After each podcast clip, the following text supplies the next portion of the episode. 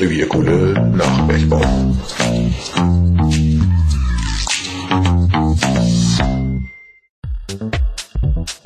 Ist die nachfolgende Sendung schon wieder für lau? Ja, sicher. Und die Newsletter-Beiträge auch? Ja, klar. Kostet journalistische Arbeit denn keine Kohle? Doch, es ist schließlich unser Thema. Aber wir setzen auf Freiwilligkeit. Schon mit einem Euro pro Monat können Sie mithelfen, dass unsere unabhängige Pressearbeit weiterhin Gehör findet. Das finde ich gut. Wo kann ich mitmachen? Ganz einfach. Unter www.revierkohle.de einen der vier Spendenbutton anklicken und schon sind Sie dabei. Wir sagen jetzt schon mal herzlichen, Dank.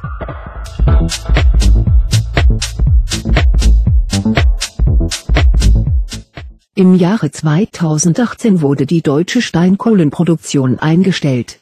Und bis 2038 soll die deutsche Braunkohlenproduktion eingestellt werden. Das letzte Kernkraftwerk soll 2023 vom Netz gehen. Im Rahmen der Energiewende sollen diese Maßnahmen dazu beitragen, dass Deutschland bis 2050 klimaneutral, das heißt kohlenstoffdioxidfrei ist. Auf diese Weise glaubt man sicherstellen zu können, die Klimaerwärmung auf unter 2 Grad halten zu können. Wenn aber die Energiewende nicht gelingt, weil Wind- und Sonnenstrom auch weiterhin nicht speicherbar ist, dann wäre die regelmäßige Stromabschaltung zwingend erforderlich. Der Gesetzgeber hat dieses Szenario bereits im Energiewirtschaftsgesetz fest verankert. In der Fachsprache der Netzbetreiber wird dies vornehm als Stromglättungsmaßnahme bezeichnet. Das alles muss aber nicht sein, weil es noch andere Nutzungsmöglichkeiten gibt, um die Grundlast zu sichern. Hierzu gehört die Kohlevergasung. Wie das funktioniert, wollen wir im Folgenden klären.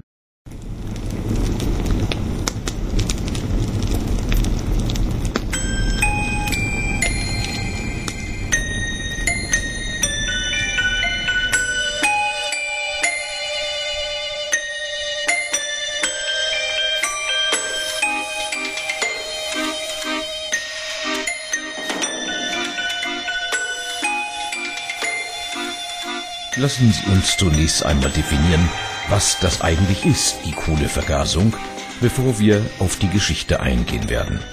Bei der Kohlevergasung handelt es sich um die Überführung von Kohlenstoff mit Hilfe verschiedener Verfahren in brennbare gasförmige Verbindungen, wie zum Beispiel Synthesegas, Generator und Stadtgas. Zu Beginn des 19. Jahrhunderts entwickelte die englische Leuchtgasindustrie Verfahren zur Kohlevergasung.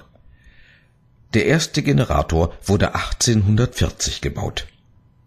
1854 wurde ein Verfahren entwickelt, mit dem man in der Lage war, den bei der Wassergasreaktion enthaltenen Wasserstoff vom Kohlenstoffmonoxid abzutrennen. Dies gelang mit Hilfe von überschüssigem Wasserdampf Dadurch wandelte sich der Wasserdampf zu Kohlenstoffdioxid um. Wie muss man sich das Ganze nun in der Praxis vorstellen? Nun, es gibt verschiedene Wege, die unterirdisch in großer Teufel gelagerte Kohle zu verbrennen. Alle Verfahren basieren auf demselben Prinzip. Über eine Pipeline pumpen Techniker Luft oder Sauerstoff vermischt mit Wasserdampf in die flözführenden Kohleschichten Dadurch wird die Kohle verbrannt. Bei der Verbrennung entstehen Gase. Über eine zweite Bohrung saugen die Techniker den Gasmix aus Methan, Wasserstoff, Kohlendioxid und Kohlenmonoxid an die Erdoberfläche hoch.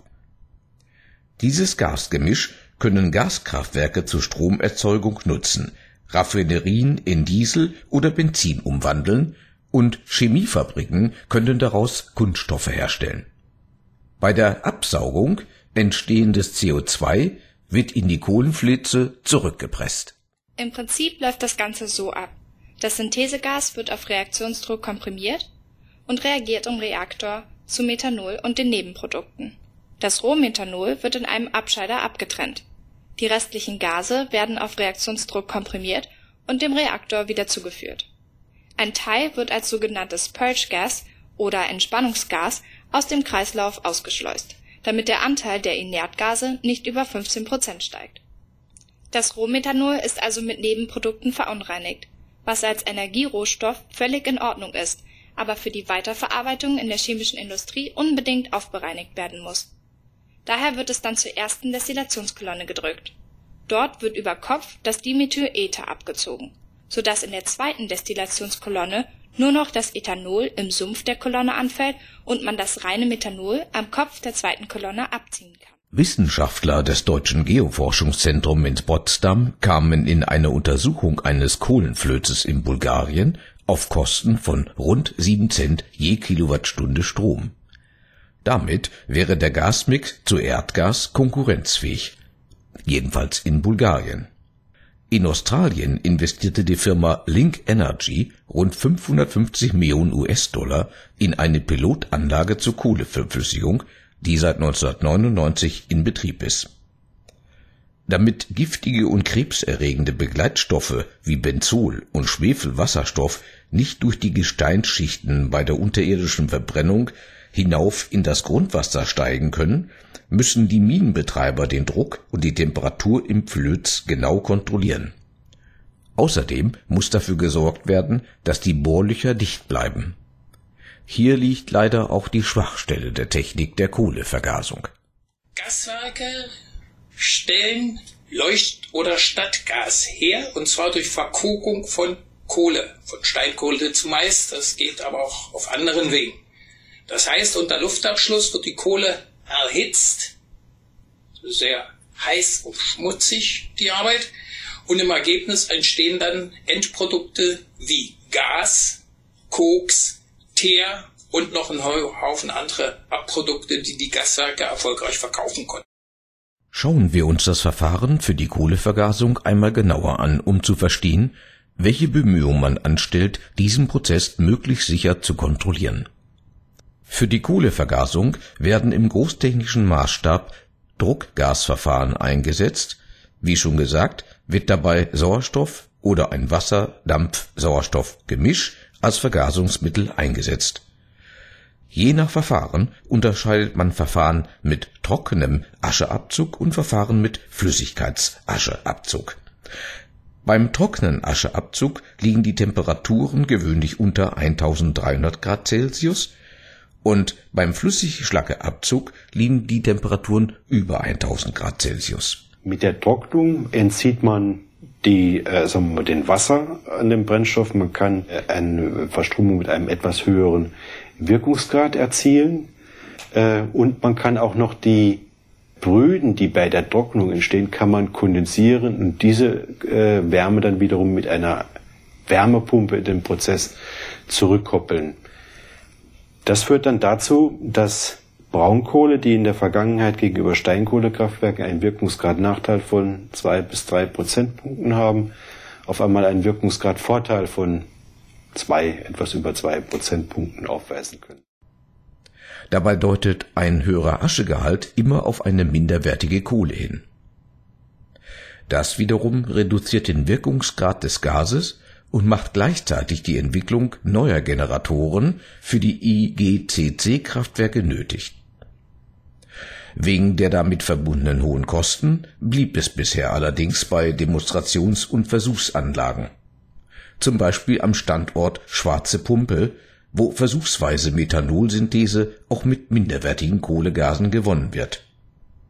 Im Forschungsvorhaben der Bundesregierung mit dem etwas sperrigen Titel CO2-Reduktion durch innovatives Vergaserdesign sollen die Grundlagen für die Vergasungsverfahren der dritten Generation gelegt werden. Hier forscht man insbesondere daran, wie die partikelbeladene Strömung in einem Teilbereich der Flamme unter Tage besser beeinflusst werden kann, um die Schadstoffe möglichst niedrig zu halten. Die Forschungen werden am Institut für Energieverfahrenstechnik der Technischen Universität Bergakademie Freiberg durchgeführt. Wir wollen an dieser Stelle nicht unerwähnt lassen, dass man sich in Deutschland bereits seit 1816 für die Kohlevergasung interessiert. Für das von Fontane und Lavoisier entdeckte Wassergas interessiert sie sich übrigens auch Johann Goethe Er schrieb am 5.12.1816 an den Physikprofessor Dübereiner in Jena. Ich habe gehört, dass Kohle und Wasser bei ihrer Wechselwirkung in hoher Temperatur das wohlfeilste und reinste Feuergas ergibt. Ich hätte das Geld, um diese Entdeckung durch Versuche weiter fortzusetzen.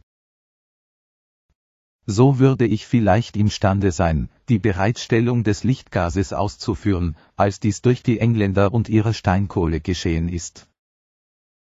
Ihre königliche Hoheit wünschen über diesen Gegenstand vollkommen unterrichtet zu werden. Auch wünschen sie zu vernehmen, wie viel auf diese Versuche verwendet werden muss. Der ehemalige Student Benjamin Schratzer von der Technischen Universität Wien hat sich in seiner Diplomarbeit im Jahre 2014 mit der Manövrierfähigkeit von fossil-thermischen Kraftstoffen beschäftigt und kommt zum Ergebnis, dass erneuerbare Energien stark fluktuieren und ein nicht unvorhersehbares Angebot an Strom liefern. Wegen der fehlenden gesicherten Leistung bedarf es daher immer eines Backup bzw. Schattenkraftwerks zwar wären in den letzten Jahren verstärkt Gaskraftwerke optimiert worden, aber die hohen Brennstoffpreise für Erdgas in Kombination mit CO2-Zertifikatspreisen stellen den Dauerbetrieb wirtschaftlich in Frage. Da man aber von der Kohleverbrennung in Kohlekraftwerken weg will, müssten zur Sicherstellung der Grundlast neue Gaskraftwerke gebaut werden die meisten Gaskraftwerke wären in den 80er Jahren installiert worden und befinden sich daher in der zweiten Phase ihrer Lebensdauer.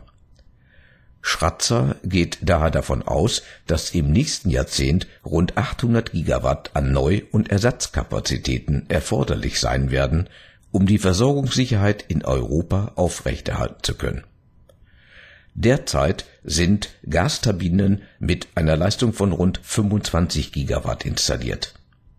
Üblicherweise dienen Gasturbinenanlagen in der Stromerzeugung zur Spitzenlastabdeckung.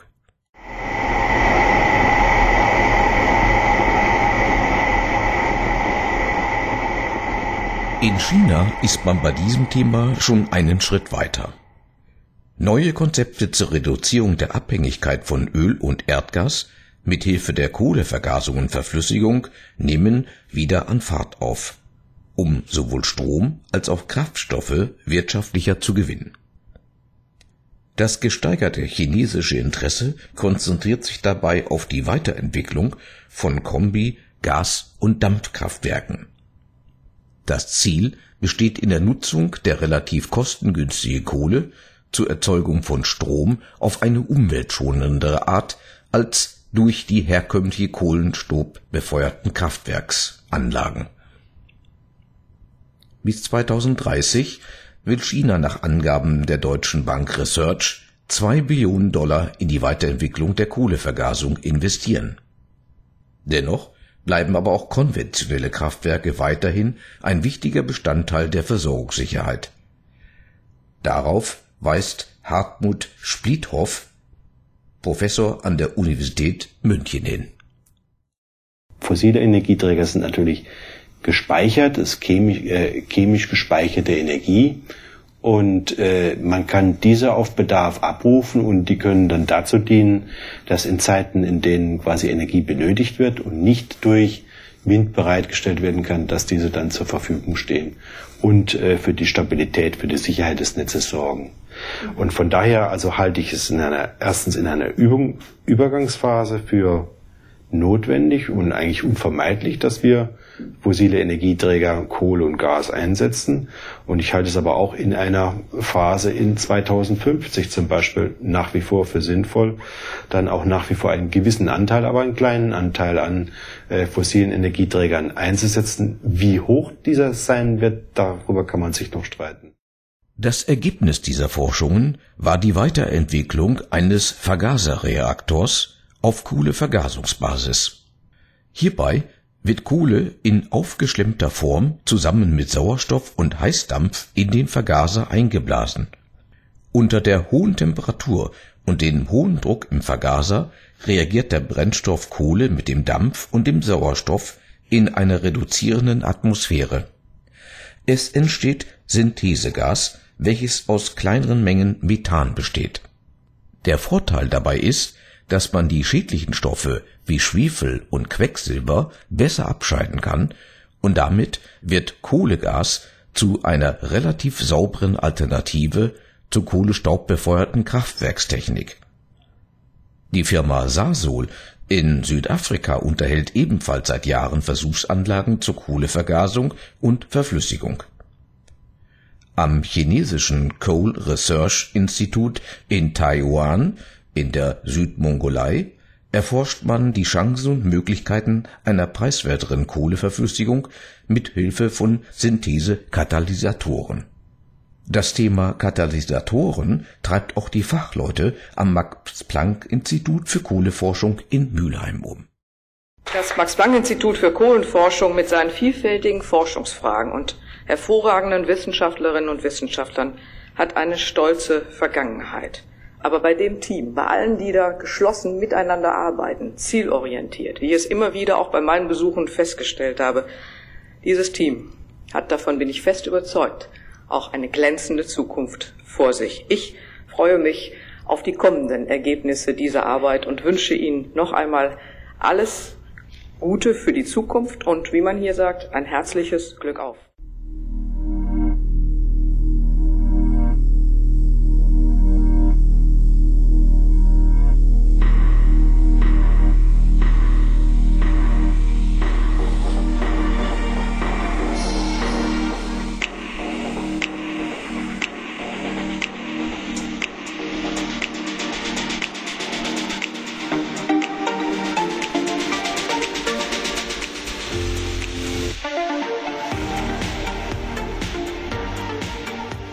In den 50er Jahren billiges Erdöl und Erdgas die Kohle in Deutschland und damit auch die Kohlevergasungsanlagen verdrängte, wurden die entwickelten Verfahren Fischer-Dropsch, Winkler-Wirbelschicht und das Luji-Druckgasverfahren nicht weiter verfolgt. Soweit eine gesicherte Energieversorgung über regenerative Energieträger nicht möglich sein sollte, wovon wir ausgehen, könnte das Interesse für die Kohlevergasungsverfahren in Zukunft wieder an Bedeutung gewinnen. Teurer als die Energiewende wird es sicherlich nicht werden.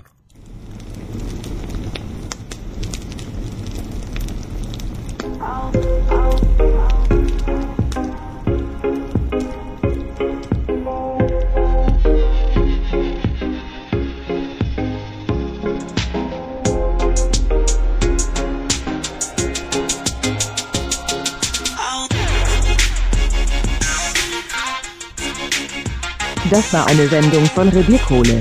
Sprecher war Bernhard Blach. Wenn Ihnen unsere Sendung gefallen hat oder Sie weitere Fragen haben, können Sie uns gerne anschreiben. Wir antworten Ihnen gerne. Sie erreichen uns unter vorstand.revierkohle.de oder unter www.revierkohle.de.